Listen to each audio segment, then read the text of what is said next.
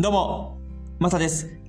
現在、ドイツ在住5年目になります。この番組は僕は海外生活からの経験をもとに、失敗談、黒話や文化の違いなどをお届けし、海外に興味を持っていただけたり、日本との違いを知ってもらえたらなという番組になります。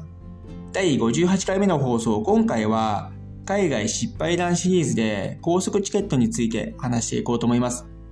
ドイツは基本的に高速代無料なんですが、ヨーロッパの国々によっては、高速代が発生する国ってありまして、例えば、フランス、オーストリア、チェコ、スイスなどは高速代が発生して、フランスの場合は日本と同じような形でエリアエリアで支払うシステムになっています。オーストリアはチェコ、スイスもそうなんですけど、1週間あるいは1年分の高速チケットを購入して、そのチケットを車のフロントガラスに貼り付けるという形が多いんですけど、僕が最初オーストリアへスノーボードをしに行った時なんですけど、あらかじめ同僚からちゃんと高速チケットをサービスエリアで購入するんだよっていう風に言われてたんですけども、すっかりそのことを忘れていて、オーストリアへ入ってあるサービスエリアでお手洗いしに行って、車へ戻った時に誰かがいたんですね。そうしたらその人が、ドイツ語で何か言われるんですけど、オーストリアはちなみにドイツ語が母国語なので、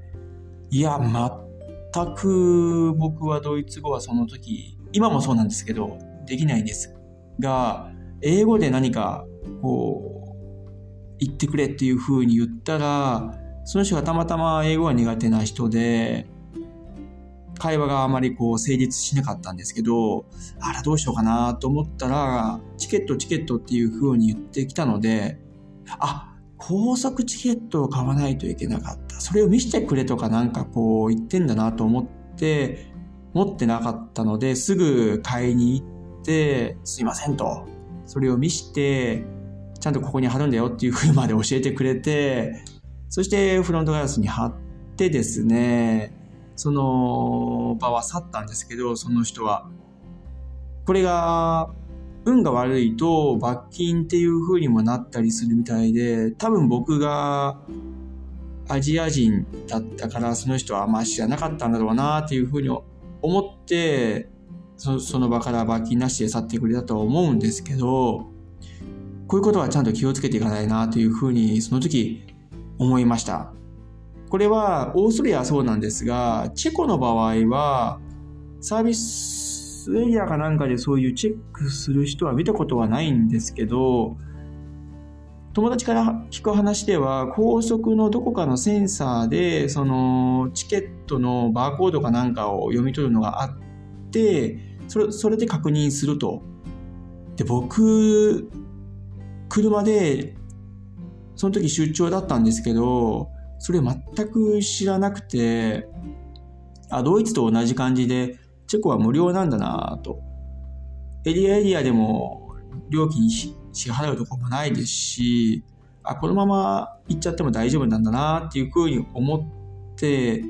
出張先の現地に着いたら、チェコ人の同僚から、あれ？高速のチケットないけど大丈夫？みたいなのことを言われて、今まで無料だと思ったんだけどっていうふうに言ったんですね。そしたら、あ、いやいやいやっていう形ですぐサービスエリアに入って高速チケットを購入したんですけど、いやー、国々によっては本当にシステムもそういった支払い方も違うので、ちゃんと確認しないといけないなっていうふうには思いました。スイスの場合は1年分の高速チケットなんですね。そして罰金はスイス高いので、というかスイスは全てが高いので、もうオーストリア、チェコを経験をしてたので、スイスはしっかりサービスエリアで買ってっていう形に取ったんですけど、あと、ボーダーラインですね。その国々に、ヨーロッパは非常に国々が近いので、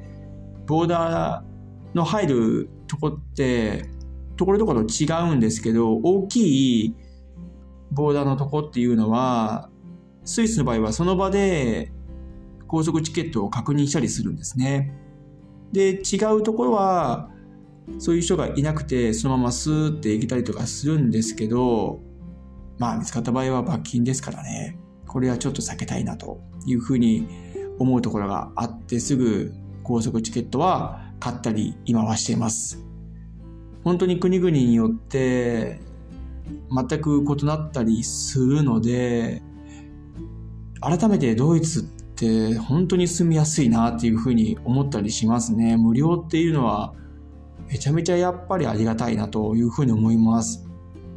こっちに住んでると